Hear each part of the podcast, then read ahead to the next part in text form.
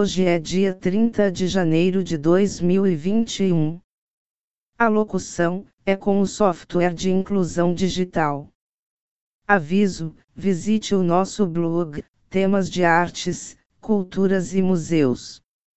Endereço eletrônico é museu2009.blogspot.com. Podcast número Jogo da Velha 108.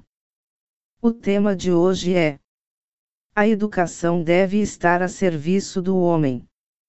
Em palavras simples, três educadores modernos afirmam que a educação deve estar a serviço do homem.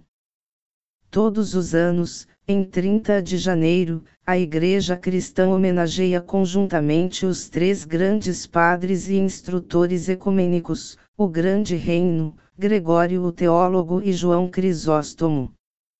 Na Grécia, eles são homenageados como protetores da educação e das letras.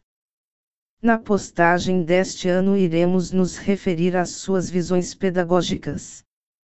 Os antigos filósofos gregos, e especialmente Platão e Aristóteles, enfatizavam que o homem é um animal racional e político, o que o torna superior aos cavalos animais e ao mesmo tempo capaz de educação e treinamento.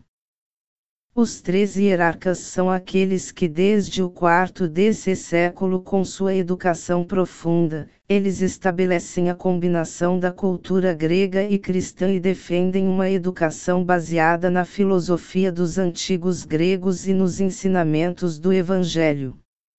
De particular importância são suas visões pedagógicas, que constituem uma visão moderna da educação. De acordo com os três hierarcas, a educação deve ser uma forma de libertação pessoal e social, não um processo de coerção e liberdade. Deus, portanto, deve receber tratamento especial do homem. Ele dá uma atenção especial à alma jovem que a considera maleável como uma vela e por isso a educação dos jovens em sua tenra idade é de grande importância.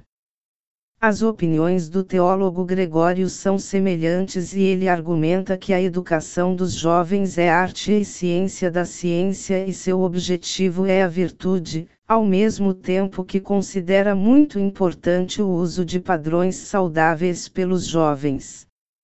João Crisóstomo considera que o processo desempenha tanto a personalidade do professor quanto sua relação com os alunos. A relação professor-aluno deve ser de amor e respeito mútuo.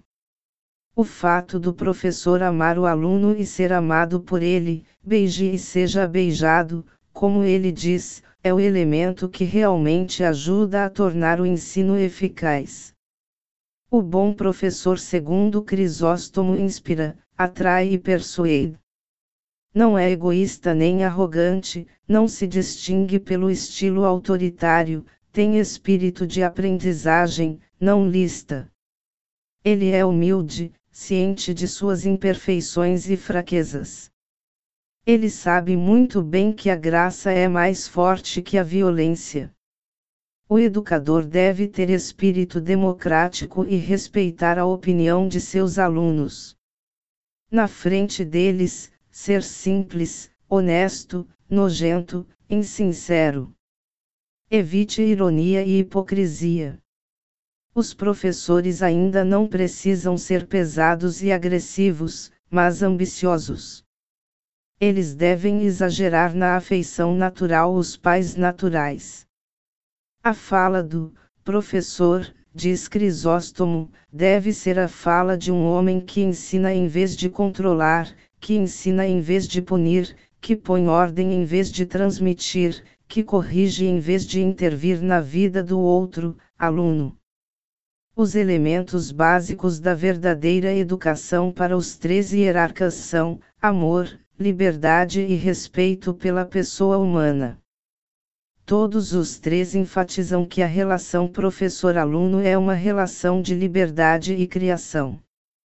O diálogo é a melhor forma de atingir o objetivo da educação. A fiscalização e o dogmatismo não apenas mostram falta de amor, mas também não trazem resultados reais.